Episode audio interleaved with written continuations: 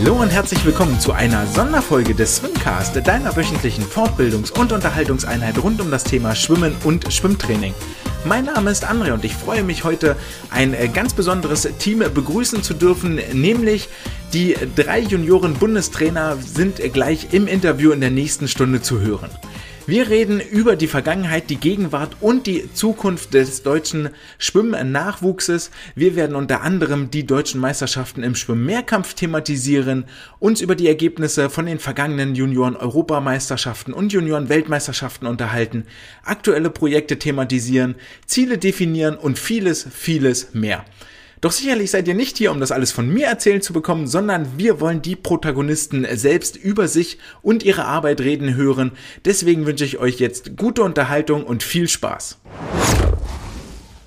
Und dann feiern wir heute eine Premiere im Swimcast Poolhäuschen. So voll war es noch nie. Wir sitzen hier insgesamt zu viert und ich sage, schön, dass ihr da seid. Ich bedanke mich schon mal herzlich für eure Zeit hier am Donnerstagmorgen um 9 Uhr und heiße das äh, neu formierte Trainerteam für die DSV-Junioren und Juniorinnen herzlich willkommen. Und das sind Carsten Großes, Hannes Vitense und last but not least, und dabei lehne ich mich, glaube ich, nicht allzu weit aus dem Fenster, die erfolgreichste aus dem neu formierten Trio, Franziska Henke. Schön, dass ihr da seid.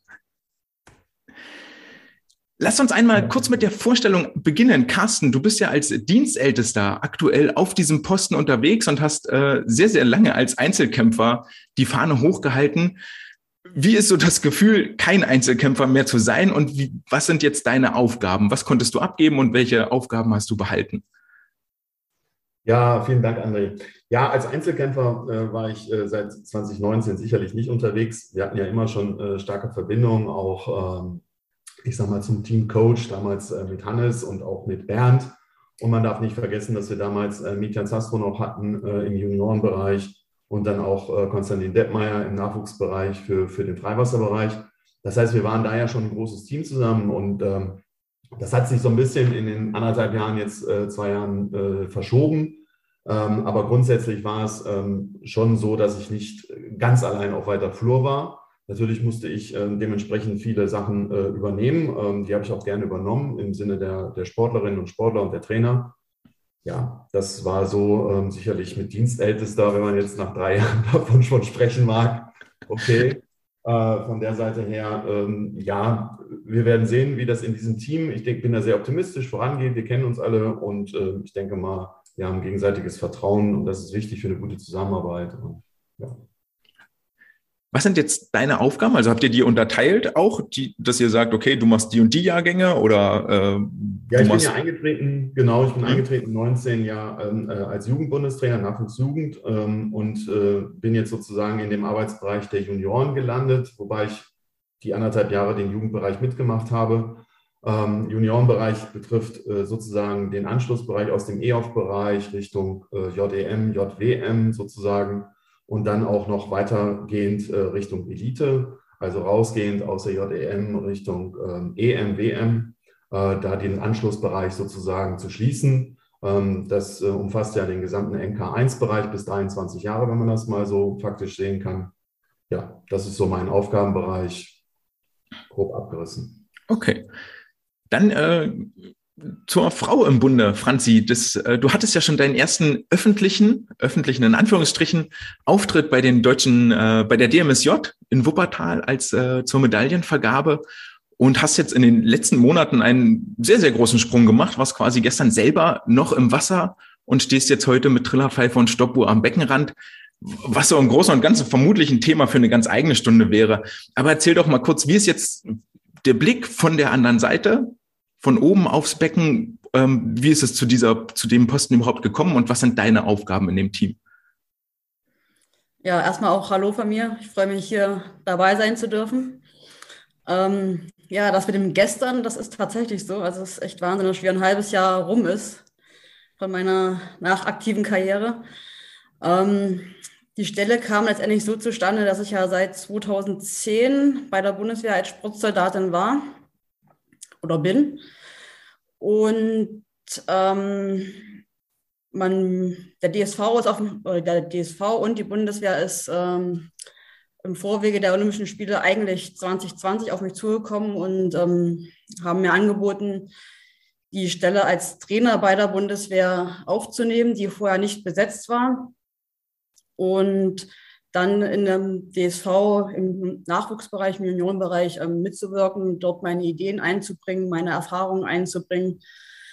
Ähm, ja, da habe ich mir dann ein paar Tage Gedanken drüber gemacht, weil das ja ursprünglich nicht mein Plan war. Ich wollte ja eigentlich immer Physiotherapeutin werden. ähm, aber ähm, ja, die Herren konnten mich äh, relativ schnell davon überzeugen und ich denke, oder bin den Leuten, Hannes und der Bundeswehr, dem DSV auch äh, sehr dankbar, dass ich jetzt diese Stelle bei der Bundeswehr so antreten konnte. Ja, und äh, die Stelle bei der Bundeswehr ist halt nur als Bundestrainerstelle ausgeschrieben. Und deswegen sagen wir jetzt, dass ich jetzt Bundestrainerin in Ausbildung bin für die nächsten drei Jahre. Ähm, habe jetzt im September letzten Jahres auch mein Trainerdiplomstudium in Köln begonnen. Das geht jetzt bis September 24. Und ähm, ja, in den nächsten noch laufenden zweieinhalb Jahren soll ich sozusagen Stück für Stück ähm, in den eigentlichen Bundestrainerposten eingearbeitet werden, mich da zurechtfinden, weil es doch äh, ja im Hintergrund eines Sportlers doch äh, sehr vielfältig aufgestellt ist, wo man sich als Sportler gar nicht so viele Gedanken drüber macht. Da hat man nur sich selbst und muss nicht äh, großartig über den Tellerrand hinausschauen ja, und deswegen freue ich mich, dass ich jetzt in diesem Team dabei bin, ähm, viel dazulernen kann, erstmal jetzt sicherlich in, in, der ersten Zeit, aber dann auch nach und nach meine eigenen Ideen und Erfahrungen damit einbringen kann. Mhm. Verstehe. Und dann zum dritten im Bunde der äh, vormalige Teamchef auf der Erwachsenen- und Seniorenriege, Hannes Vitense. Du bist jetzt in den Nachwuchs gerückt als äh, drittes, drittes Glied. Wo würdest du die Unterschiede zwischen der Arbeit mit dem Erwachsenenbereich und im Juniorenbereich jetzt irgendwie definieren und was sind deine Aufgaben im neuen Team? Also, äh, erstmal auch Hallo in die, in die Runde von meiner Seite aus. Ähm, ja, der Wechsel äh, ist jetzt nach den Olympischen Spielen ähm, erfolgt in das äh, Team der Jugend und Junioren. Ähm, darüber bin ich äh, sehr froh, habe mit, äh, mit Carsten und auch mit Franzi zwei Kollegen eine Kollegin, äh, die, die das sehr, sehr engagiert über die letzten Jahre gemacht haben. Und es ist so, wie Carsten das ja auch gesagt hat. Ähm, ich habe vormals äh, in meiner Position als Teamcoach ähm, auch sehr intensiv äh, mit Carsten zusammengearbeitet ähm, und habe da, hab da entsprechend den Einblick, wo wir, wo wir gerade stehen und bin sehr motiviert, jetzt mit den beiden zusammen das entsprechend aufzustellen. Muss allerdings dazu sagen, dass wir natürlich in der Arbeit als Bundestrainer unsere Aufgaben haben, aber wir sehen uns äh, nicht nur an sich als Team innerhalb äh, der, der Bundestrainer, sondern auch ähm, als Team zusammen mit den vielen Trainern äh, da draußen im deutschen Schwimmsport. Denn nur so ist am Ende Entwicklung machbar und Erfolg möglich. Und das ist vielleicht auch die Erfahrung, die ich aus der Arbeit jetzt als Teamcoach im Bereich der Erwachsenen mit hineinbringen kann. und da freue ich mich sehr drauf. Jetzt ist es ja relativ schwierig. Ihr seid an drei verschiedenen Standorten. Franzi sitzt in Magdeburg, Hannes, du bist in Neckarsulm und Carsten in Hannover. Ich weiß es ehrlich gesagt gerade gar nicht. Ja, ich bin umgezogen nach Obernkirchen. Das ist äh, sozusagen im Schaumburger Land. Auch schön, auch schön. Aber es ist alles wahnsinnig weit auseinander. Wie muss ich mir die Zusammenarbeit zwischen euch drei vorstellen? Habt ihr einmal die Woche Zoom-Meeting oder wie läuft das ab? Ja, es ist schon so, dass wir ähm, regelmäßige Zoom-Meetings haben. Äh, ich glaube, das hat uns die Pandemie schon äh, gezeigt, dass wir in diesen Videokonferenzen auch ähm, konstruktiv und äh, gut zusammenarbeiten können und dass auch diese Wege dann im Endeffekt nichts ausmachen und man äh, kann das Medium echt gut nutzen. Also von der Seite her kein Problem. Okay. Dann lass uns mal einsteigen in das Sportliche, in die, in die Vergangenheit. Und zwar würde ich da gar nicht den Blick so weit zurückwerfen, sondern äh, Hannes, du warst ja selber vor Ort bei den äh, deutschen Mehrkampfmeisterschaften in Dortmund am vergangenen Wochenende. Ähm, wie waren so deine Eindrücke von den Wettbewerben dort vor Ort?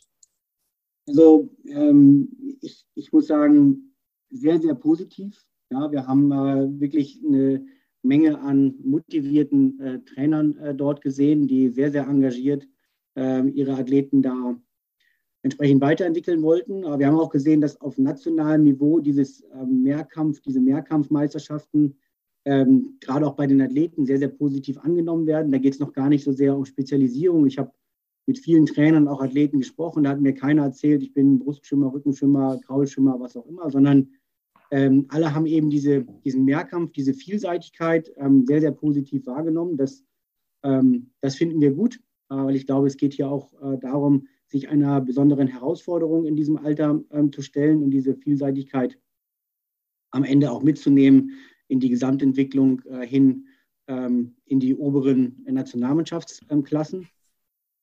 Ja, aber wir haben auch ähm, gesehen, dass, dass über diese, diese zweieinhalb Tage die Leistungen ja durchaus als, äh, als positiv zu bewerten sind. Ja, wir haben, wir haben sicherlich äh, Möglichkeiten, uns hier noch zu, zu steigern. Wir äh, müssen sehen, äh, dass die Kaderathleten innerhalb der, äh, der Saison also aus dem Training heraus ähm, geschwommen sind. Da war keiner dabei, der das irgendwo spezifisch vorbereitet hat, weil das ja eine Nachholmeisterschaft war aus 21. Es gibt also einen ersten Überblick und ich denke, eine Auswertung seitens der Bundestrainer dann spätestens nach dem äh, Mehrkampfmeisterschaften in, in Dresden. Dann können wir vergleichen, was haben wir in 2019 gehabt, noch vor der Pandemie und wohin hat sich dann äh, am Ende entwickelt. Dass das für viele dieser Kinder und Athleten schwere Zeiten waren, steht außer Frage. Da muss man, äh, muss man genau hinschauen und jetzt auch helfen, da entsprechend weiterzuentwickeln. Und das ist eben unsere Motivation. Hm. Was erkennst du überhaupt? Also das ist die Frage, die ich mir stelle, ist ja nun sehr komplex, auch deutschlandweit. Ähm, und dort am Beckenrand sitzend die Wettbewerbe verfolgen. Gibt es da bestimmte Merkmale, worauf du achtest? Äh, was erkennst du da? Und wenn dann der Wettbewerb durch ist, machst du dir Notizen und schreibst dann E-Mails an die Vereine, also ganz plakativ, ganz stumpf, so schreibst du dann E-Mails, suchst du laufend vor Ort das, den Kontakt mit den Trainern, um zu sagen, ey du, hier, ich habe XY gesehen oder erzähl mir mal, äh, was, was macht ihr da?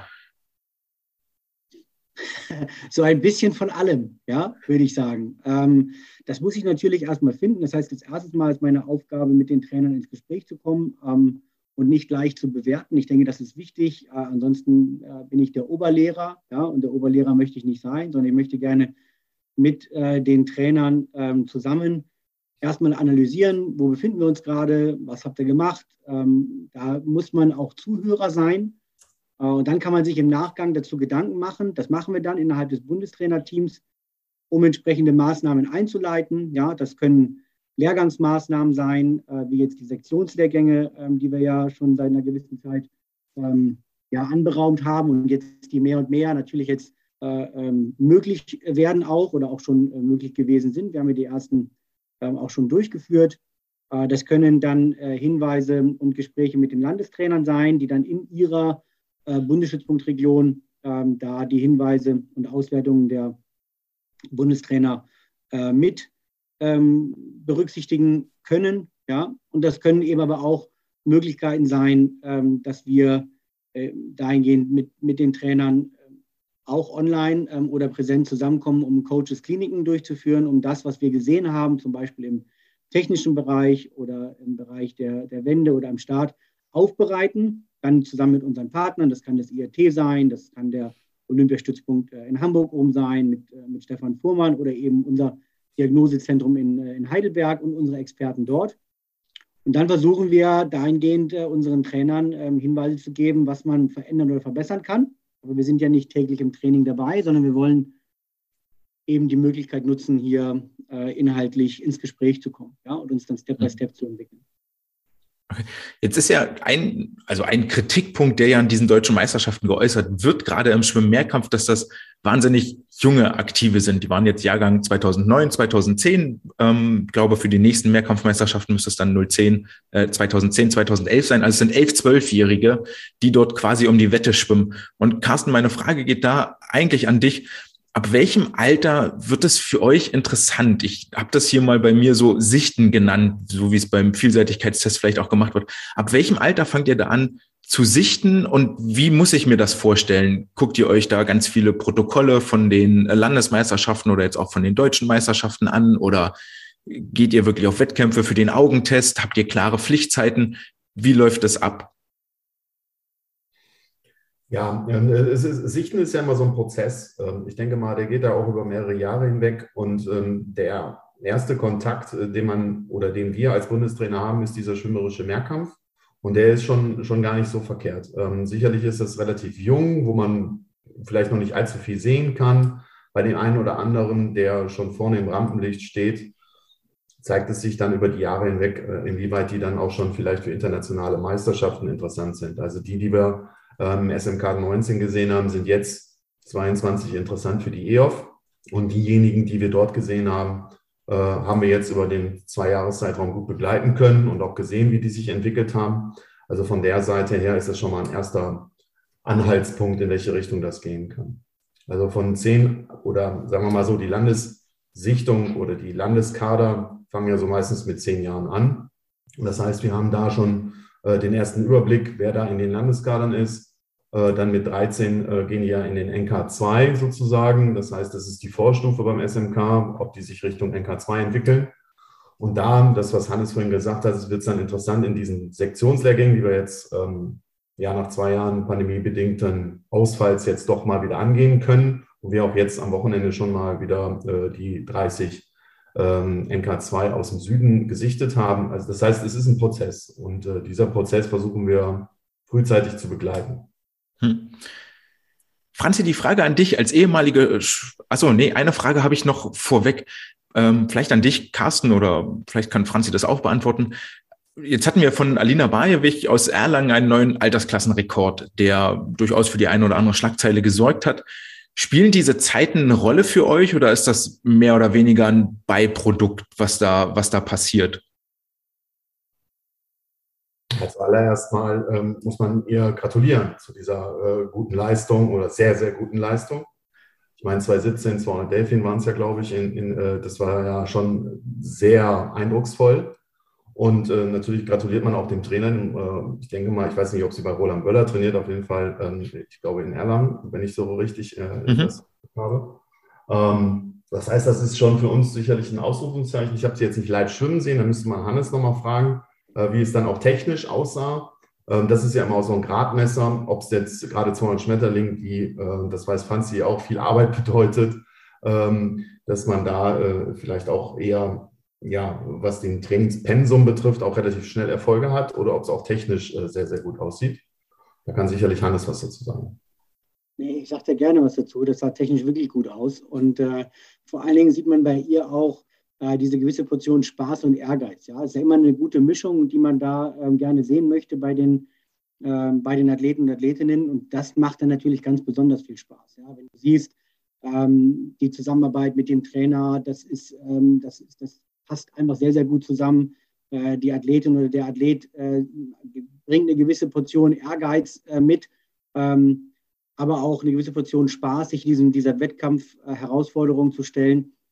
Und dann sind wir da immer auf dem richtigen Weg. Und ich glaube, darum geht es auch in erster Linie. Es geht nicht darum, ob die zu jung oder ob das zu früh ist, sondern es geht einfach darum, das Wettkampfsystem und das Trainingssystem mehr und mehr ineinander greifen zu lassen. Ja? Und da zu erkennen, wo es, wo es in den Übergängen ähm, vielleicht hakt, wo wir ja vielleicht äh, eine gewisse Portion Nervosität mit dabei haben, seitens der Trainer oder der Athleten, das jetzt äh, unbedingt schaffen zu müssen, ähm, für Ruhe zu sorgen und vielleicht für dem einen oder anderen Athleten, der sein Talent selber noch nicht erkannt hat, mal aufzuzeigen, hey, das sind wirklich fantastische Anlagen ähm, bei dir und, ähm, und wir würden das gerne auch seitens des DSV in den Lehrgängen ähm, unterstützen und dann sind wir da auf dem richtigen Weg. Ja, und deswegen gibt es kein zu früh, sondern ein Miteinander im Gespräch sein. Und wenn wir das auf allen Altersklassen und Ebenen im Junioren- und Jugendbereich gewährleisten können und bis hin zum Nachwuchs äh, Kids Cup, ja, wo wir auch drüber sprechen, ja, ähm, dann, äh, dann sind wir, glaube ich, da auf der richtigen Seite, ja.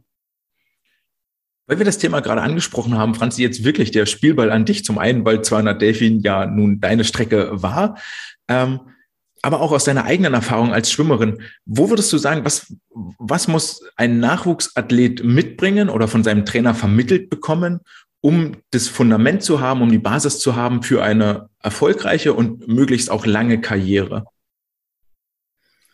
Ja, also sicherlich im Kindesalter auf jeden Fall erstmal den Spaß am Schwimmen finden. Und der Spaß kommt halt, kommt schon alleine, wenn man eine gute Trainingsgruppe hat, wenn man Erfolge im Training einfach auch sieht, ähm, wie ich mich da weiterentwickle technisch oder wenn dann die Bestzeiten von Wettkampf zu Wettkampf kommen, was ja im Kindesalter äh, noch äh, ja, sehr schnell geht.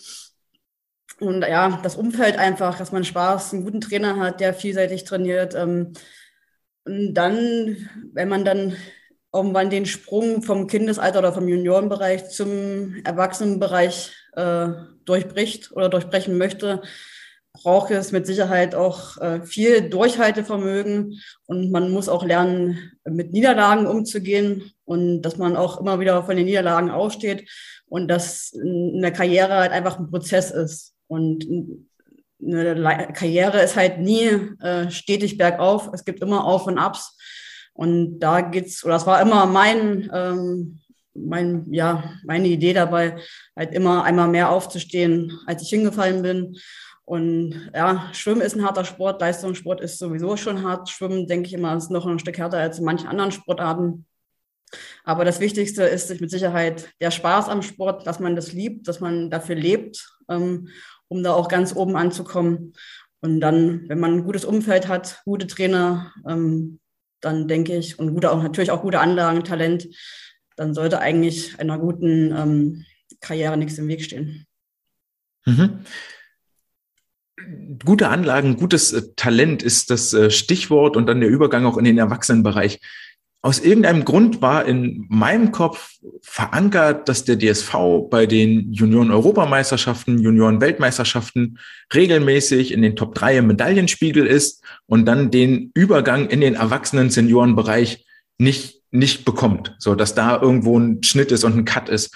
Und jetzt habe ich aber mal recherchiert und mir die Medaillenspiegel bei JWMs und JEMs angeguckt und musste vollkommen erschreckt feststellen, dass das überhaupt nicht der Fall ist. Also in den letzten elf Jahren gab es äh, original vier Medaillen bei Junioren-Weltmeisterschaften. Eine ging 2011 an Christian Diener, eine Goldmedaille. Alexandra Wenk hat Bronze geholt im gleichen Jahr. Dann zwei Jahre später in Dubai Luis Schwarz. Silber über 50 Rücken. 2015 in Singapur gab es gar keine Medaille. 2017 hat Johannes Hinze Gold geholt. In Indianapolis und 2019 in Budapest gab es auch keine Medaille. Ähm, und auch der Trend bei der JDM war lange nicht der Freund des DSV. Das waren 2013 22 Medaillen, 2014 waren es 20, 2015 waren es 13, 2016 waren es 8. 2017 in Netanya war der DSV nicht dabei und dann ging es wieder aufwärts. 2018 in Helsinki 16 Medaillen und 2019 waren es dann 17 Medaillen. Die Namen, die da auftauchen, sind durchaus alles auch Namen, die den Übergang in den Erwachsenenbereich geschafft haben. Ähm, also da waren ganz wenig nur dabei, die, die den Sprung nicht geschafft haben, dann ins äh, Seniorenteam. Von daher ergibt sich die Frage nämlich ein bisschen anders. Was fehlt uns eigentlich in den Juniorenjahrgängen, um dort in der internationalen Spitze konkurrenzfähig zu sein? Wo, wo seht ihr da Anknüpfpunkte, Defizite, die aktuell existieren und wo müsste man da ansetzen? Ja, André, das ähm, sind schon wichtige Punkte. Ähm, ich habe auf meiner ähm, Präsentation in der Auswert oder auf der Auswertetagung letztes Jahr auch schon ein paar Punkte ähm, angeschnitten und auch den Bundesstützpunkt Trainern und äh, den anwesenden Trainern äh, mitgegeben. Es ist so, dass wir äh, diese Einzelleistungen teilweise so nicht mehr haben, äh, wo wir sagen können, die sind vielleicht äh, super Spitzenklasse. Wir hatten sicherlich mit Isabel oder auch Maya, äh, 19er nochmal, oder Atem, äh, gute, sehr, sehr gute, herausragende Sportler, die es dann auch geschafft haben, in die offene Klasse zu gehen. Aber wenn du die Analyse, und das ist richtig von dir, äh, so siehst, dann haben wir in den letzten Jahren äh, zu wenig Sportler vielleicht äh, im internationalen Nachwuchsvergleich, die es geschafft haben, vom JDM-Bereich in den Spitzenbereich, in die Elite äh, zu kommen. Ähm, nichtsdestoweniger trotz, ähm, es ist so, dass wir es schon schaffen, wenn man sich die äh, Olympischen Spiele anschaut und die Teilnehmer der Olympischen Spiele der Nationalmannschaft, dass davon so circa 80, 88 Prozent davon irgendwo bei internationalen Meisterschaften, Nachwuchsmeisterschaften Deutschland schon mal vertreten haben, entweder EOF ähm, oder JDM. Das dauert unterschiedlich lange. Also ein äh, Teil davon hat es, ähm, sage ich mal, direkt geschafft, äh, nach dem JDM-Bereich in vier Jahren sozusagen den Anschluss dann zu schaffen. Andere brauchen ein bisschen länger, die brauchen dann sechs oder acht Jahre. Aber der Großteil, und da sieht man eben halt den Fokus, ist ähm, international im Nachwuchsbereich schon relativ früh erfolgreich. Ähm, und andere Nationen schaffen es, dort natürlich mehr ähm, äh, hochklassige äh, Sportler in diese Nachwuchsevents reinzubringen. Nehmen wir mal Popovici, Äh, als Beispiel, der schafft direkt in dem Jahr äh, äh, von der JEM den, den Sprung äh, ins olympische Finale, war aber schon äh, bei den EOF sehr, ja, sehr augenfällig, als ich damals äh, in Baku war und konnte das schon betrachten und er hat da auch schon die EOF gewonnen. Das heißt, eine frühe Leistungsentwicklung dort auch schon gehabt und früh erkennbar, dass er technisch sehr, sehr weit ist. Und dieses technisch sehr, sehr weit sein. Ähm, ich glaube, da müssen wir stärker äh, auch dran arbeiten, dass wir da ein gutes Fundament haben. Und da müssen wir auch dann überlegen, wo können da die Ansätze sein? Sind wir ja vielleicht ähm, schwimmtechnisch nicht so gut, dafür aber konditionell sehr gut, wenn wir jetzt von diesen äh, äh Sportlern reden, die es geschafft haben ähm, oder die vielleicht dann den Anschluss nicht so schaffen. Da müsste man genauer ins Detail gehen und dann fängt es an, eine Individualanalyse zu werden. Ähm, und da muss man sich der ganzen Diskussion dann sicherlich auch stellen. Nichtsdestoweniger trotz, wir müssen schauen, dass wir uns da nicht blenden lassen. Äh, früher haben wir da auch so ein bisschen mehr auf die Medaillen geschielt. Wie du es gesagt hast, haben wir dann gedacht, naja, so die Staffelmedaillen, die retten uns den Medaillenspiegel oder die Champions Trophy. Wir waren jetzt auch Vierter in der Champions Trophy äh, bei der JDM, obwohl die äh, vorderen Spitzenplätze vielleicht nicht da waren. Aber ähm, ich glaube, so die, die Breite, die wir da hatten, war jetzt gut, ein guter Ansatz. Wir waren nicht so erfolgreich wie 19, beileibe nicht. Ähm, aber äh, es, es, gibt Ansätze dafür, dass wir uns da hoffentlich besser entwickeln in den nächsten Jahren. Äh, da müssen wir aber dranbleiben. Ähm, ja, strategisch ähm, sicherlich, weil wenn man nur die Medaillen zählt mit Cedric Büssing und so, das war natürlich äh, JEM-mäßig ausbaufähig, sagen wir mal so. Äh, aber da müssen wir dranbleiben. Da müssen wir in die Analyse gehen. Ja, ich glaube, im Jugendbereich, gerade was so AOF oder JDM angeht, auch viel, dass das auf Einzeltalenten gerne mal basiert und fußt. Ich habe, äh, ja, die Staffelmedaillen sind natürlich mitgezählt und ich finde die Staffelmedaillen aus zwei Gründen eigentlich ganz wichtig. Zum einen, weil es heißt, dass eine gewisse Breite ja da ist, die den anderen Nationen möglicherweise überlegen ist. Zum anderen auch, weil ich glaube und sehe ich eigentlich auch ein Defizit, so eine Staffel hat immer das Gefühl, hat immer das Potenzial, eine Mannschaft zusammenzubringen und einen Teamgedanken zu implementieren, der dann wiederum motivierend und motivationsverstärkend wirkt. Ähm, so, das finde ich schon echt, das finde ich da wirklich gut, aber klar, 2018 wurde ganz viel getragen äh, von der Isabel Gose, nee, 2019 war das von der Isabel Gose, die 100 bis 400 äh, Graul dreimal gewonnen hat, ähm, so, so von Einzel, Einzeltalenten. Okay, du hast angesprochen, ähm, mehr im technischen Bereich dort zu arbeiten, wo ich jetzt auch eigentlich dann den Übergang in die Gegenwart finden würde. Äh, zum einen, wie ist denn aktuell für euch? Wie würdet ihr den Status quo im Jugend- und Juniorenbereich bewerten? So, wo, stehen wir im Moment? Was sind Stärken? Was sind Schwächen, die wir haben, äh, die die Sportler dort offenbaren? Ja, das ist, ähm, das ist sicherlich auch ein komplexes ähm, Themenfeld, was man auch im Einzelnen sicherlich ähm, mehr durchleuchten könnte. Ähm, wir stellen durchaus fest, dass wir technische Defizite haben, ähm, aber dass wir auch Defizite haben in den, in den Wänden und in den, und in den Kicks. Dennoch ist festzustellen, dass wir das unter akribischer Arbeit auch in der, zum Beispiel in der Auswertung 2000 und 15. Ähm, und da wäre es vielleicht auch nochmal interessant, wenn, wenn Franzi so ein bisschen aus ihrer ähm, Erfahrung heraus berichtet, festgestellt haben, wir haben vielleicht nicht unbedingt die besten Voraussetzungen gehabt hier und da, also was die Sprungleistung äh, als Beispiel an Land angeht oder, oder, oder. Und dennoch waren wir in der Lage, ähm, bei Athleten wie eben Franziska Henke, wie Sarah Köhler, wie Florian Wellbrock, äh, etwas ganz akribisch zu erarbeiten, was absolute Weltspitze ist. Und ich meine, du kennst auch die Auswertung von Florian Wellbrock wo hat er seinen Weltmeistertitel errungen? An den Wänden. Ja? Mhm. Und äh, das heißt, wir sind also in der Lage, technisch als auch sowohl von den Experten, aber dann müssen wir eben versuchen, auch im Nachwuchs- und Juniorenbereich, um den geht es ja jetzt in erster Linie hier, ähm, unsere Lehrgangsmaßnahmen äh, mit den talentiertesten ähm, Sportlern im Jahresverlauf zu füllen, ja, mit den Trainern ins Gespräch zu kommen und zu sagen, so könnt ihr wenn ihr akribisch arbeitet, absolute Weltspitze sein, ne? weil wir es in Deutschland ja auch schon nachgewiesen haben, dass es geht.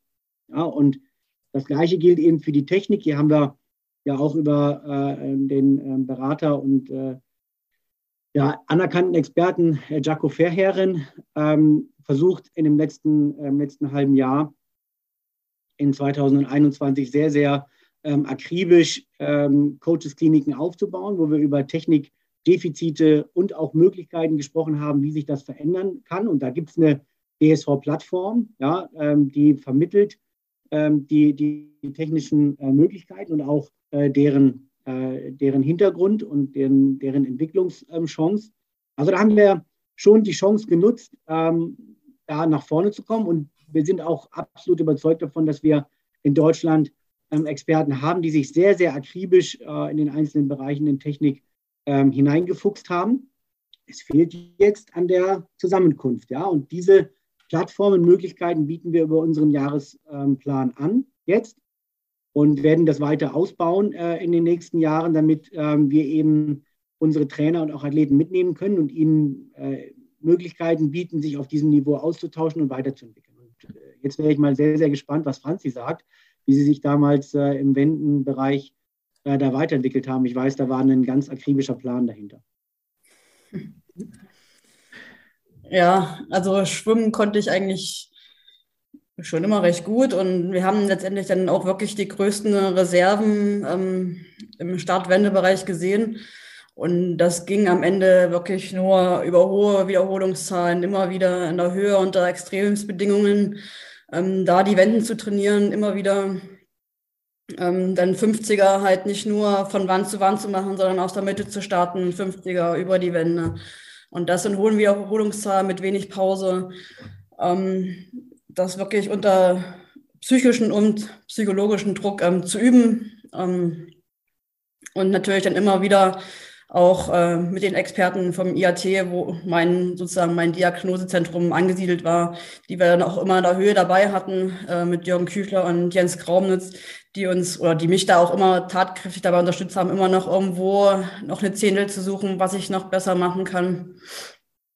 Aber am Ende ähm, liegt es beim Sportler selber, das dann irgendwie umzusetzen oder sich damit dann so doll auseinanderzusetzen, dass ich halt wirklich jede Einheit oder bei jeder Wende daran denke, was ich zu tun habe, um mich da weiter zu verbessern. Ähm, ja, aber trotzdem ist halt die Expertise von außen mit der Videoanalyse immer sehr, sehr wichtig, um, dass man auch als Sportler sieht, was man macht. Ja, man kann als Sportler viel fühlen, aber wenn man es dann nochmal sieht, ist es eben doch nochmal was anderes. Hm. Klar, vollkommen klar. Ich, ich, will vielleicht ganz kurz, äh, André, da, da noch äh, mit ergänzen. Das ist schon sehr, sehr eindrucksvoll, ja, weil gerade diese harte Arbeit, wir sehen das ja tagtäglich und die, die Zusammenarbeit mit den Experten, das Messen von Geschwindigkeit ähm, und das, das, die Videoanalyse, die, die tägliche Videoanalyse, die eben in solchen Lehrgängen ähm, und dann eben mit der Partnerschaft äh, unserer, unserer externen Partner erst möglich wird oder möglich ist. Und das müssen wir häufiger suchen und dann sehen wir eben, dass sich diese Dinge auch weiterentwickeln kann. Und es war sehr eindrücklich, das auch für die Athleten, das muss man sagen, aus dem ersten Sektionslehrgang jetzt in, äh, im Süden. Ähm, vielleicht kann Carsten das auch nochmal noch mal gleich ergänzen, wo eben auch ein Philipp Heinz äh, sich da entsprechend geäußert hat ähm, dazu. Aber vielleicht, Carsten, willst, willst du dich dazu ähm, kurz äußern, weil das wirklich auch äh, in die gleiche Kerbe schlägt, wie das äh, Franzi gerade eben. Ja, genau. Ähm, das würde ich gerne ergänzen. Äh, wir hatten am Wochenende den Sektionslehrgang in, in Heidelberg mit den 29 Sportlerinnen und Sportlern.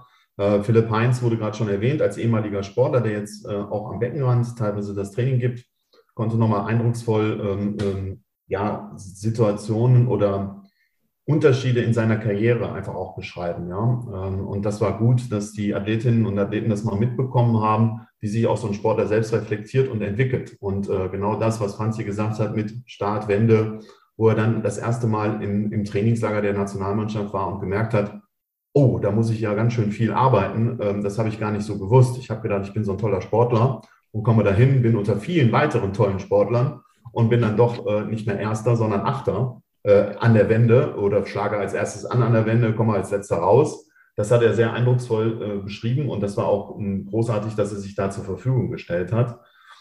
wir haben das dann auch aufgegriffen und äh, haben gerade an diesem Wochenende äh, trainingsmethodisch im Start-Wenn-Bereich gearbeitet, äh, mit vielen Trainern auch, äh, haben dann auch Staffelstarts gemacht und die Kinder, wenn man das so sagen darf, waren sehr begeistert, auch um diese 30, 45 Minuten, wo man sich nur um ein Thema äh, äh, befasst hat, und das ausführlich auch behandeln konnte an so einem Wochenendlehrgang, wo alle relativ gutes Niveau haben. Ähm, viele kamen eben halt aus anderen Bundesländern, die haben sich sehr äh, das erste Mal so gesehen und auch kennengelernt, schätzen gelernt. Wir konnten als Trainer einen Blick werfen, wie der Stand der Ausbildung auch an Land ist, wie die koordinativen Ausbildungen äh, sind. Ähm, und das sind Ansätze, glaube ich, äh, die müssen wir definitiv fortführen. Wir hatten jetzt im Oktober einen ähm, Sektionslehrgang Ost, da war, war das im Fokus auch mit Startwende, da war es ähnlich. Da hatte Britta Steffen einen Vortrag gehalten, also jetzt ähm, eben halt auch Philipp Heinz. Das sind so Sachen, die wir gerne äh, auch fortführen wollen. Die nächsten Sektionslehrgänge sind im Juni geplant und dann denke ich mal, geht es im Oktober weiter. Aber ich glaube, nur so in dieser engen Bindung, wo man dann auch, wie Hannes das sagte, die Landes- oder die Heimtrainer sogar noch mit einbinden kann, die Stützpunkttrainer auch dann am Beckenrand ins Gespräch kommt. Ähm, wir wollen nicht, äh, wie Hannes sagte, als Oberlehrer daherkommen. Wir wollen methodische Übungsreihen mit den Landestrainern, mit den Heimtrainern entwickeln, dass die eine, eine Home-Message haben, dass sie das mit nach Hause nehmen können, daran arbeiten können und sagen, okay, guck mal, da habe ich einen Nährwert beim Lehrgang des Deutschen Schwimmverbandes erfahren. Darum geht's. Jetzt hast du mir eine Frage schon vorweggenommen, die ich aber total wichtig und gut finde, ähm, ob es nur für aktive Sportler auch gedacht sind, diese Sektionslehrgänge oder auch für die Trainer, weil ich finde es extrem wichtig, die Trainer mit einzubeziehen, dass nicht nur der Sportler was lernt und fortgebildet wird, sondern auch der Trainer lernt, was, was macht ihr dort, wie habt ihr verschiedene Ansätze.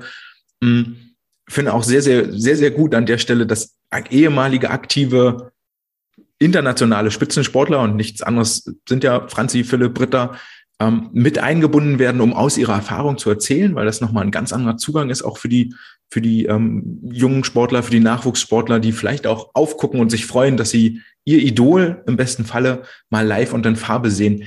Wie qualifiziere ich mich denn für so, eine, für so einen Sektionslehrgang? Was sind da eure Kriterien? Gibt es da Einladungen, öffentliche Ausschreibungen? Wie, wie läuft das ab? Also ähm, wir, wir, wir haben ähm, die Möglichkeit, äh, diesen Sektionslehrgang äh, nachher aufzumachen ähm, für NK2-Athleten, ähm, insbesondere.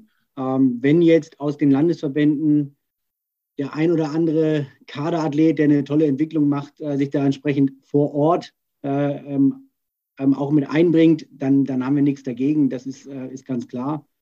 Ähm, aber wir können natürlich nicht äh, eine große Masse von 100 Sportlern gleichzeitig äh, ähm, da fortbilden. Ja, es geht ja nicht um eine mhm. Massenveranstaltung, sondern um eine Klassenveranstaltung. Das heißt, man hat schon eine gewisse Klasse und man hat sich äh, entsprechend ähm, auch weiterentwickelt auf national hohem Niveau, ähm, eben in den NK2-Kader und dann hat man die Zugangsberechtigung dahin zu kommen. Was die Trainer angeht, total offen.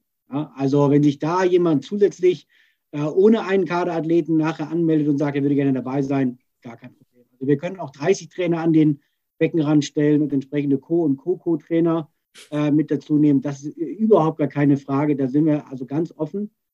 Äh, und wir müssen natürlich auch überlegen, wie können wir das zukünftig weiter ausbauen. Ja? Und da gibt es, äh, gibt es auch Ideen, ob wir nach Mehrkampfveranstaltungen, nach deutschen Jahrgangsmeisterschaften, äh, nach äh, entsprechenden Wettkampfveranstaltungen auf nationalem ähm, Niveau, auf hohem nationalen Niveau entsprechend solche Lehrgangs, Lehrgänge auch anbieten können. Das steht und fällt, und das haben wir jetzt ja auch schon mehrfach wieder betont, immer auch damit, ähm, dass das regional angenommen wird, ja, dass man das gerne möchte, dass man das unterstützt, ähm, äh, dass man dafür die Möglichkeiten schafft, ja, vielleicht auch äh, das Schwimmbad äh, zur Verfügung stellt und und und. Dann können wir als Landes, äh, äh, können wir die Landestrainer äh, und auch die dazugehörigen Trainer aus der Region oder deutschlandweit gerne mit einbinden. Und es geht auch so weit, dass wir uns darüber Gedanken machen, wo können wir das vielleicht auch international schaffen. Ja? Gibt es Möglichkeiten, ähm, das ähm, aufzumachen? Aber das steht und fällt am Ende, wie gesagt, immer mit der Bereitschaft und der ersten Idee. Und von der Idee zur Umsetzung ist es dann immer noch ein Stückchen. Das heißt, äh, nicht gleich äh, nächstes Jahr äh, oder dieses Jahr gleich nochmal nachfragen, wie viele Lehrgänge habt ihr denn schon gemacht? Ähm, das ist politisch manchmal doch schon ein ganz schönes Stück, das am Ende auch so umzusetzen und von der Qualität her ähm, so sicherzustellen. Aber die Motivation ist groß und ich hoffe und wir denken, dass wir das äh, dann auch Step by Step so umsetzen können. Okay, das heißt, wenn ich jetzt in, äh, ich nehme ein beliebiges Beispiel, wenn ich jetzt in Flensburg als Trainer sitze und äh, das eine gute Idee finde, dann gehe ich hin, gucke, wann ist das Campusbad frei am Wochenende, nehme Kontakt zu euch auf, sage, ey, ich hätte Interesse, dass äh, so ein Sektionslehrgang, dass wir den mal bei uns veranstalten? Oder wie wäre da der Weg, wenn ihr sagt, ich als Trainer, also wo als Trainer, wenn ich da Interesse habe, finde ich dann auch die Information, wann so ein Lehrgang ist? Carsten, du hast schon mit dem Kopf geschüttelt, ganz energisch. Naja, nicht sehr energisch. Äh, äh, grundsätzlich ähm, ist es ja so, dass wir äh, in den Zuordnungen der Region immer einen Bundesstützpunktleiter haben. Der Bundesstützpunktleiter sozusagen als Funktion das auch so ein bisschen connecten soll äh, mit den Landestrainern zusammen. Das heißt, es wäre natürlich schon wünschenswert, ähm, der Bundesstützpunktleiter weiß eigentlich, wie wir auch als Bundestrainer zur Verfügung stehen. Wir leiten das Ganze ja auch. Das heißt, wir, wir suchen uns da ja auch Termine aus. Wir können ja nicht im Jahresverlauf jedes Wochenende sozusagen äh, einen, einen Lehrgang leiten. Aber da sind bestimmte Termine, die wir mit den Bundesstützpunktleitern besprechen, die jeweils ähm, ich auch, beziehungsweise Hannes dann mit Franzi jetzt auch in den Landestrainersitzungen dann mit den Landestrainern besprechen. Das heißt, der angesprochene Trainer aus Schleswig-Holstein, aus Kiel, müsste dann dementsprechend den Landestrainer Stefan Herbst fragen, inwieweit das dann für ihn in den NK2-Bereich geplant ist. Ähm, und dann wird im Norden äh, der äh, zuständige Bundesstützungsleiter, den es im Moment noch nicht gibt, aber ich sage mal so, da gibt es Ansprechpartner, äh, die man dann dementsprechend oder mich kontaktieren kann oder Hannes kontaktieren kann und dann kann man äh, den Termin dann, ähm, ja, kriegt man den Termin mitgeteilt und dann kann man alles weitere besprechen. Das ist schon sicherlich möglich. Ja, also inso, insoweit ist die Organisation geplant. Jetzt nicht jetzt jeder äh, möchte jetzt gerne einen Sektionslehrgang durchführen. Also das wäre ein bisschen tricky. Okay, also den Weg über den Landestrainer, Bundesstützpunktleiter gehen, sagen, ich hätte Interesse dort zu partizipieren und dann ergänzt Hannes noch was Kleines. Ja, was Kleines. Also das praktische Beispiel ähm, jetzt aus Bremen, ja, die haben aktuell noch nicht ganz so viele äh, NK2-Athleten, ähm, äh, wollen sich da aber weiterentwickeln, haben da großes Interesse, sind auf den Bundestrainer zugegangen. Dann besprechen wir das mit dem Bundesstützpunktleiter, der die Organisation vor Ort äh, entsprechend leitet. Ähm, wir gucken uns das Niveau der Athleten an ja, und sagen, das, das könnte passend sein. Ähm, und äh, dann machen wir das möglich. Ja. Das Gleiche wäre, wenn äh, Trainer, wie gesagt, da partizipieren wollen und so ein bisschen ähm, hineinschnuppern wollen auf dieses erste nationale Niveau. Gar kein Problem. Unsere E-Mail-Adressen und Kontakte sind auf der Homepage des DSV ähm, zu finden. Und äh, dann kann man uns kontaktieren und dann äh, werden wir da auch Kontakt aufnehmen. Gar kein Problem mehr. Das wäre so der Zugang für Athleten und für Trainer. Und äh, da wollen und da sind wir ganz offen. Okay, verstanden. Ja. Zu euch als Trainer, Person haben wir bis jetzt äh, sehr wenig gehört, tatsächlich, nachdem wir uns ganz viel strukturell und organisatorisch unterhalten haben. Aber es spielt ja auch immer eine Rolle. Ihr seid ja dann mit vor Ort bei den Wettbewerben, bei den Wettkämpfen, bei einer JDM oder bei einer JWM. Ich glaube, die nächste ist in Bukarest, die nächste JDM im Juli, wenn ich das hier richtig noch im Kopf habe. Ähm, was können denn die Sportler, Sportlerinnen von euch als Trainer erwarten? Welche Philosophie verfolgt ihr? Wie würdet ihr euch selber beschreiben? Welche Ansprüche habt ihr an die äh, Schwimmer, Schwimmerinnen, die dann dort mitmachen und mit euch mitfahren? Ich nicht, Franzi, vielleicht möchtest du anfangen. Ja, also ich habe jetzt noch nicht an einer größeren Maßnahme ähm, teilgenommen, aber ich denke schon, dass ich gerade äh, noch ja mit meinem sehr nahen Sportlerlem, was noch nicht so lang zurückliegt, äh, ich da schon sehr viel Erfahrung an die jungen Sportler weitergeben kann und sie vielleicht auch äh, ja, vor dem Start äh, pushen kann oder wenn jemand äh, zu nervös ist, ihn vielleicht so ein bisschen runterholen kann, ähm, ihm Tipps geben kann oder einfach nur einen Ablauf zu erklären, wie halt so eine große Meisterschaft abläuft, ist ja dann doch ein bisschen anders als eine deutsche Jahresmeisterschaft mit äh, ja, längerer Mittagspause, großes Team, viele Teams, viele internationale Leute, Callroom ist anders sind ja schon doch ein paar andere Abläufe. Und ich glaube schon, dass ich die jungen Athleten da ähm, ganz gut betreuen kann und ja, da meine Erfahrungen sehr gut weitergeben kann. Hannes? Im ersten Schritt jetzt natürlich. ja, also wie gesagt, ähm, ich glaube, die, die Rolle eines äh, Bundestrainers oder Bundestrainerin, die ist da immer noch ein bisschen anders wie, wie vielleicht die eines Vereinstrainers oder eben Landestrainers. Ähm, unsere Aufgabe ist es genau das, was Franzi auch gerade gesagt hat, ähm, zu analysieren und zu erkennen, wo es vielleicht äh, Hilfestellungen bedarf und wo man ähm, entsprechend unterstützen kann. Ich will aber auch gleich dazu sagen, dass unser Anspruch muss es sein, ähm, vom Jugend über den Juniorenbereich in, dann eben auch hin zur ähm, offenen Klasse die Sportler auf das vorzubereiten, was sie selbst nicht kennen. Ja? Ähm, und dafür müssen wir den Jahresverlauf und auch den Karriereverlauf entsprechend mit äh, nutzen. Und ähm, wir werden Sportler haben, denen wird es leicht fallen, auf dem Niveau ähm, ins kalte Wasser geworfen zu werden. Und wir werden auch das umgekehrte Beispiel haben. Und ähm, unsere Aufgabe als Bundestrainer oder Bundestrainerin ist, das zu erkennen äh, und dann nicht leicht den Daumen rauf oder Daumen runter zu heben, sondern eben mit, einem, mit einer ausgleichenden Gerechtigkeit und mit, einer, mit, einem, mit einem feinfühligen ähm, Gespür dafür, äh, wo das Talent schlummert, äh, entsprechend über Entwicklungsmöglichkeiten, Potenziale und Chancen zu reden und diese dann auch kontinuierlich weiterzuentwickeln. Und das muss unser Ziel sein. Ja? Das heißt, unser Anspruch ist es im Jahresverlauf, und das haben wir genauso wie auch für den Athletenservice, also Athletenservice ist Ernährung, Kraft, äh, Athletik, äh, ähm, ähm, Physiotherapie, äh, Psychologie, dass wir versuchen, den Athleten näher zu bringen und auch den Trainer näher zu bringen, was solltest du in einem bestimmten Altersabschnitt können ähm, und, und wo gehen wir vielleicht über die Erwartungen hinaus. Ja? Wir erwarten nicht von einem NK2 Kaderathleten bei einem Lektionslehrgang, ähm, dass er oder sie sich da äh, wie ein Profi in hoch äh, ähm, ja, komplexen Strukturen der Sportpsychologie bewegt, sondern wir erwarten, dass, äh, dass wir in unserem Auftrag als Bundestrainer entsprechend diese Dinge den Athleten und Trainern näher bringen, dass wir ihnen das weite Feld des Leistungssports äh, näher bringen und die Möglichkeiten und Chancen, die darin bestehen, aber eben auch klar machen, dass allein der Trainingsplan ähm, nicht ausreichend ist für eine internationale Karriere, dass es an vielerlei an Erfahrung bedarf, äh, um entsprechend auf dieses Niveau zu kommen ähm, und dass wir diese Erfahrungschancen und Möglichkeiten ihnen eben als Bundestrainer auf nationalem Niveau ermöglichen können ja, und auch wollen. Da ansprechbar sind, nahbar sind, das ist äh, unser Ziel und dafür, denke ich mal, sollten wir auch äh, einstehen können. Carsten, du bist der Dritte im Bunde.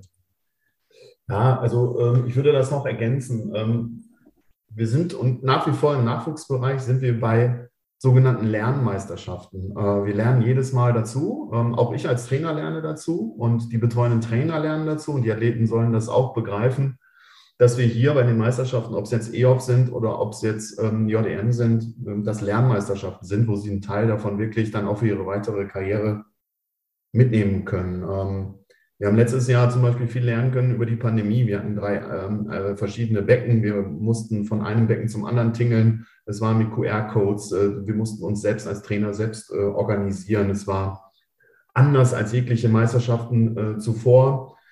Das heißt, wir haben auch als Trainer gelernt und die betreuenden Trainer haben gelernt und dadurch wird man normalerweise auch dann stärker und kann das dann auch wieder für die Zukunft nutzen. Und genauso äh, sollten die äh, Sportlerinnen und Sportler das äh, äh mitnehmen und in sich aufsaugen. Ähm, es gab und gibt immer bei Meisterschaften, das weiß Franzi sicherlich auch, Vorfälle, die einfach so nicht vorherzusehen sind. Und äh, am besten ist, man lernt diese Vorfälle in jungen Jahren äh, gut zu handeln und weiß damit umzugehen, um damit auch dann im Elitebereich ja seinen Vorteil zu finden. Und daraus auch äh, ja, einen, einen, Fortschritt zu generieren, auch für sich selber, einen persönlichen, in der Persönlichkeit und ähm, auch in seiner, in seiner Sportlichkeit. Das ist wichtig und ähm, da äh, sollten wir auch immer wieder darauf hinweisen, dass wir da äh, auch einen, ja, zumindest einen pädagogischen Auftrag haben, dass die daraus auch was mitnehmen. Trotzdem gilt es dahin, auch eine Stringenz äh, zu bewahren. Ähm, wir sind sicherlich dann auch bei einer Meisterschaft und da gibt es auch Regeln zu beachten, äh, die ganz klar äh, ja, einzuhalten sind.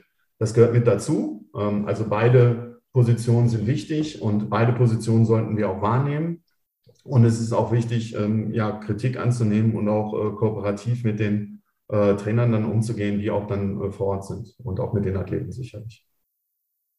Mhm. Okay. Dann zum letzten Punkt aus der Gegenwart aktuell. Und zwar schließt sich daran auch so ein bisschen dann die Zukunftsfrage an. Jetzt ist es ja, das habt ihr auch deutlich gemacht, Ihr als Junioren-Bundestrainer könnt natürlich gewisse Rahmen vorgeben, über vereinzelte Sektionslehrgänge mal in den Trainings- und Lernprozess eingreifen, äh, den Weg bereiten, Hinweise geben, Tipps geben, im Dialog sein. Die tatsächliche Umsetzung obliegt ja aber den Vereins- und Heimtrainern oder den angeschlossenen Stützpunkttrainern. Das ist das, was in der täglichen Arbeit passiert und was ja viel, viel mehr, da muss man uns auch keine Illusionen, glaube ich, machen, was viel, viel mehr Auswirkungen auf die Entwicklung des Sportlers, der Sportlerin hat, als das, was ihr dann bei Meisterschaften seht und im Dialog mal erarbeitet. Gibt es aktuell an der Stelle Projekte oder Ideen, national oder international, die bei euch besondere Aufmerksamkeit genießen, sei es jetzt Trainingsphilosophien oder Wettkampfformate oder generell organisatorische Strukturen, wo ihr sagt, da bin ich gespannt, was rauskommt oder das, das sieht richtig gut und vielversprechend aus? Also na klar, ist, äh, im Jahresverlauf ist so, dass äh, die Hauptarbeit sozusagen in den Vereinen und mit den Heimtrainern äh, gemacht wird. Trotzdem nochmal, um darauf zurückzukommen, auch bei einer JDM ergeben sich oder bei verschiedenen internationalen Meisterschaften ergeben sich Ereignisse, die dann direkt auch mit dem Heimtrainer zu besprechen sind und wo auch dann ähm, sicherlich keine trainingsmethodischen Hinweise mehr gegeben werden, aber wettkampfmethodische Hinweise. Ein härteres Einschwimmen, lockeres Ausschwimmen, wie auch immer. Das heißt, der stetige Kontakt ist wichtig zum Heimtrainer im Jahresverlauf, genauso wie bei einer Meisterschaft. Das versuchen wir relativ regelmäßig äh, hinzubekommen. Äh, das ist erstmal ein Punkt, der sehr wichtig ist. Natürlich gibt es auch diese äh, individuellen Trainingsplanungsgespräche, die wir auch versuchen äh, im Jahresverlauf mit den äh, Nachwuchskadern durchzuführen, um gewisse Punkte auch zu besprechen, duale Karriere, Umfeld, ähm, alles, was dazugehört, damit man da auch äh, auf dem aktuellen Stand ist, auch als Bundestrainer. Das ist für uns schon, schon wichtig und ein wichtiger Gradmesser. Ähm, aber es gibt natürlich auch schon die eine oder andere, es ist nicht so regelmäßig, aber die eine oder andere ähm, Kontakt, wo man dann auch sich über Jahrespläne deutlich aktiver austauscht als äh, vielleicht äh, noch vor ein paar Jahren.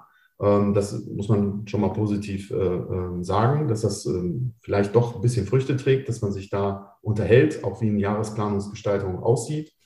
Aber wichtig ist, dass man sich regelmäßig im Jahresverlauf trifft. Und dafür dienen die Lehrgangsmaßnahmen. Da müssen wir schauen, dass wir da auch unterschiedliche Trainer mit da, dazu bekommen, dass sie sich begeistern lassen für, die, für diese Maßnahmen, weil das dann einfacher ist. Du weißt es selber, wenn man über Zoom vielleicht auch spricht, ist es ein anderes äh, Kontakt, als wenn man persönlich am Beckenrand steht. Das ist dann doch äh, eine andere Art der Kommunikation. Das zu diesem Punkt, würde ich sagen, erstmal. Hannes, hast du noch was zu sagen? Ja, habe ich, natürlich. Ähm, ja, wir müssen äh, im im Nachwuchs- und Juniorenbereich, das gilt sicherlich auch für, den, äh, für, den, für die offene Klasse, für eine gewisse Transparenz sorgen. Ja? Das heißt, wir müssen, so wie ich es vorhin schon gesagt hatte, nahbar und ansprechbar sein. Und, äh, und das sind wir und dafür wollen wir stehen. Und dann haben wir natürlich unterschiedliche Möglichkeiten und Tools, ähm, die man vielleicht manchmal auch gar nicht so richtig kennt. Ja? Und, äh, und, und da müssen wir einfach dafür sorgen, dass, dass man sie kennt und auch am Ende zu nutzen weiß und dann sind diese ja, von dir, äh, André, dargestellten 365 Tage, die man äh, eigentlich in, im, im Heimtraining äh, sich, sich äh, befindet und dann in unterschiedlichen ähm, Tageslehrgängen äh, davon so ein bisschen was abknabbert und vielleicht 10, äh, 20 Tage irgendwo vielleicht anfänglich, anfänglich in regionalen Lehrgängen mit den, mit den Landestrainern und dann eben auch in nationalen Lehrgängen mit den Bundestrainern unterwegs ist und da so langsam hineinwachsen kann. Ja? Und das heißt, Unsere Aufgabe ist sozusagen zum einen im Background zu arbeiten, das heißt über Coaches-Meetings, Coaches-Kliniken, äh, Technik äh, und Partner zusammen über das IAT oder eben über Hamburg oder eben über Heidelberg, wie vorhin schon dargestellt, ausgewertet haben, die man manchmal mit dem bloßen Auge so gar nicht sehen kann. Ja? Also auch das, was äh, Franziska vorhin ähm, gesagt hat, wie schnell sind denn die Kicks, äh, wie schnell sind die Wenden, wo stehen wir da, was haben wir in einer Leistungsdiagnostik für eine Wende aufgenommen, wie schnell war sie dann im Vergleich im Training dazu. Das kann man mit dem bloßen Auge gar nicht sehen. Deswegen ist es wichtig, diesen Kontakt in die Diagnosezentren zu den Landestrainern und dann hin zu den Bundestrainern zu haben, zu halten und in diese Lehrgangsmaßnahmen hineinzustreben. Dann haben wir natürlich Swim-Clinics, also Möglichkeiten über Lehrgänge auch Athleten, so wären, äh, genauso wie äh, deren Trainer, da langsam heranzuführen. Ja, Kaderentwicklung, Sektionslehrgänge, Entwicklungslehrgänge ähm, und den sogenannten Athletenservice. Ja, wie vorhin schon dargestellt, aufzuzeigen, was sollte ein Athlet können und Inhalte mit den Experten zu erarbeiten. Das heißt, das ist auch Background-Arbeit. Wir arbeiten mit DSV-Experten, die wir ähm, für unseren Verband haben gewinnen können und machen dann Schulungen, ähm, Online-Schulungen, Präsenzschulungen für Trainer, ähm, um die Qualität sozusagen in deren, äh, in deren Arbeit ähm, zu ergänzen und ähm, zu verbessern, aber eben auch um Feedback zu bekommen, welches wir dann wiederum nutzen, äh, mit unseren Experten aufzuarbeiten und dann wieder darzustellen. Dann haben wir eine Lernplattform, Wir haben eine IDA-Tool, in dem wir äh, Trainingsdaten sammeln, in dem wir eine Kommunikation zu den Athleten und den Heimtrainern äh, und deren Experten herstellen können in unterschiedlichen Bereichen. Jetzt gerade neu entwickelt für die Physiotherapie. Das heißt, Heimphysiotherapeuten können unmittelbar mit den nationalen Physiotherapeuten in Kontakt treten. Das gleiche wird für den anderen Athletenservice ebenfalls aufgearbeitet. Wir haben eine Lernplattform, ein RTK Online, was wir ähm, erarbeitet haben. Ähm, wir haben unsere Partner beim, beim IAT, mit dem wir unterschiedliche äh, Themen zur Entwicklung der Disziplinspezifik ähm, erarbeitet haben. Jetzt haben wir abgeschlossen das Kraul-Projekt, äh, was in der Form sehr, ähm, sehr wichtig war. Äh, wir versuchen Veränderungen im SMK und in der, in der DJM oder in einem Wettkampfsystem mit den Trainern gemeinsam zu erarbeiten.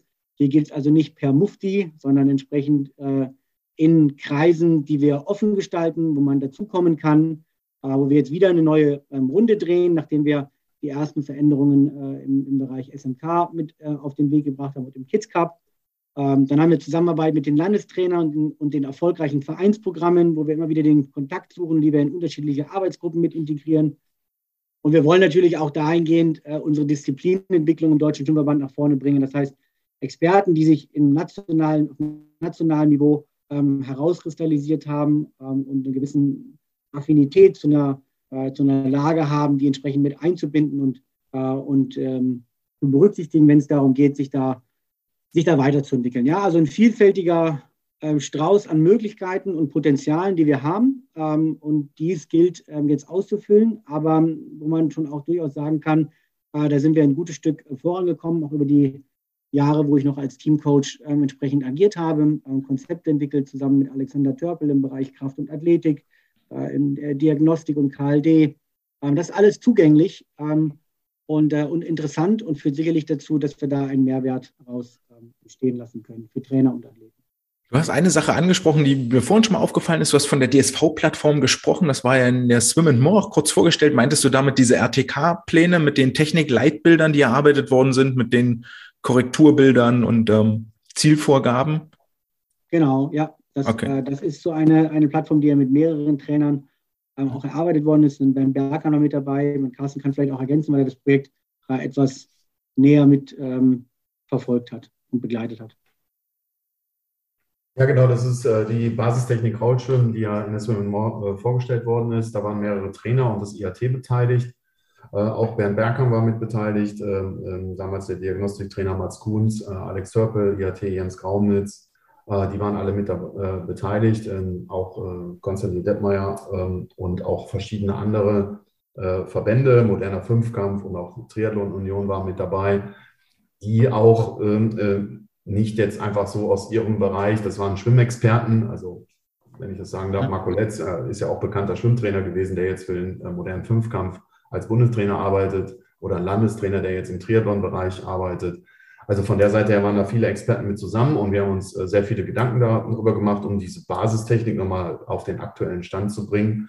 Und das wollen wir natürlich auch fortführen in den anderen Schwimmlagen, um da auch ein, äh, ein gewisses Statement zu haben. Wofür steht der DSV? Was ist die Basistechnik? Worüber äh, können wir eigentlich auch mal sprechen und diskutieren? Ähm, wir sind ja vielen Einflüssen auch ähm, von außerhalb ausgesetzt. Äh, wir kennen viele YouTube-Videos, viele ähm, äh, technische Herangehensweisen, gerade aus dem englischsprachigen Bereich. Und da ist es für uns auch wichtig, sich klar zu positionieren. Was wollen wir eigentlich in den Altersbereich? Wo stehen wir als DSV? Äh, wo kann man auch drüber diskutieren und da sollten wir auch drüber diskutieren? Da sind wir auch sicherlich froh drum.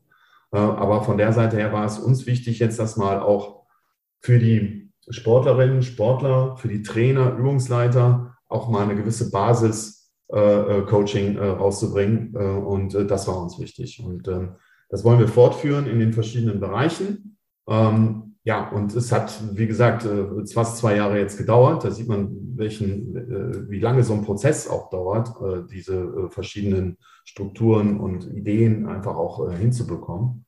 Ähm, ja, das ist ein Prozess, den müssen wir auch als Bundestrainer kontinuierlich begleiten. Ja, absolute Zustimmung. Hannes, du hast gerade angesprochen, dass ihr mit einigen Vereinen auch äh, dort reingeguckt habt in die Nachwuchsstrukturen. Kannst du, möchtest du benennen, welche Vereine für euch da im Moment wirklich sehr, sehr gute Arbeit leisten? Vielleicht auch einfach, damit andere, vielleicht benachbarte Vereine sich dort mal Anregungen holen oder etwas genauer hingucken und lernen auch? Ja, da, da laufe ich ja Gefahr, dass ich vielleicht einen oder anderen vergesse. Ja, auch der BM äh, einen tollen Job gemacht. Äh, der, der SV ähm, Potsdam äh, ist da, ähm, Potsdamer SV ist da entsprechend ähm, ganz gut unterwegs gewesen. Dortmund war jetzt klassisch immer ein gutes Nachwuchsprogramm. Äh, Hannover hat über die letzten Jahre immer wieder ähm, überzeugen können. Ähm, wir haben München jetzt gesehen, äh, ganz äh, fantastisch nach vorne gekommen. Wir haben äh, Erlanger Programm gesehen, die, die eine gute Arbeit machen. Wir haben äh, auch Regensburg jetzt mit Olaf Bünde äh, äh, die Ergebnisse gesehen, gleich mit, boah, ich glaube, 13 Medaillen oder was sie da gemacht haben bei den deutschen Jahresmeisterschaften. Mhm. Ja, das war fantastisch. Wir sehen Leipzig, die machen eine tolle Nachwuchsarbeit. Wir sehen jetzt auch das Programm in Berlin, was sich sicherlich nicht auf einen Verein ähm, projizieren lässt, aber die, die machen eine gute Arbeit, haben jetzt auch ihr Trainerprogramm ja ähm, entsprechend verstärkt. Ähm, da ist jetzt ein tolles Team ähm, entstanden, äh, die machen gute Arbeit. Klassisch Magdeburg, die haben sich nach oben gearbeitet, glaube ich, von der Jugendklasse über die Junioren bis in die offene Klasse sind die absolut ja führend und haben ja auch bei weitem diesen, diesen Aquafil ähm, Challenge Cup äh, da gewonnen. Äh, zu Recht, ja, die haben ein tolles Programm äh, und wahnsinnig tolle Trainer, die dort äh, sehr, sehr gut ähm, zusammenarbeiten. Ähm, was haben wir noch? Äh, wir haben Heidelberg gehabt, äh, die da eine gute Arbeit geleistet haben, die jetzt in der Region nach vorne kommen müssen. Wir wissen, dass in in Stuttgart und der Region. Das sind unterschiedliche Vereine. Ähm, Cannstatt äh, und so weiter haben tolle Arbeit äh, gemacht.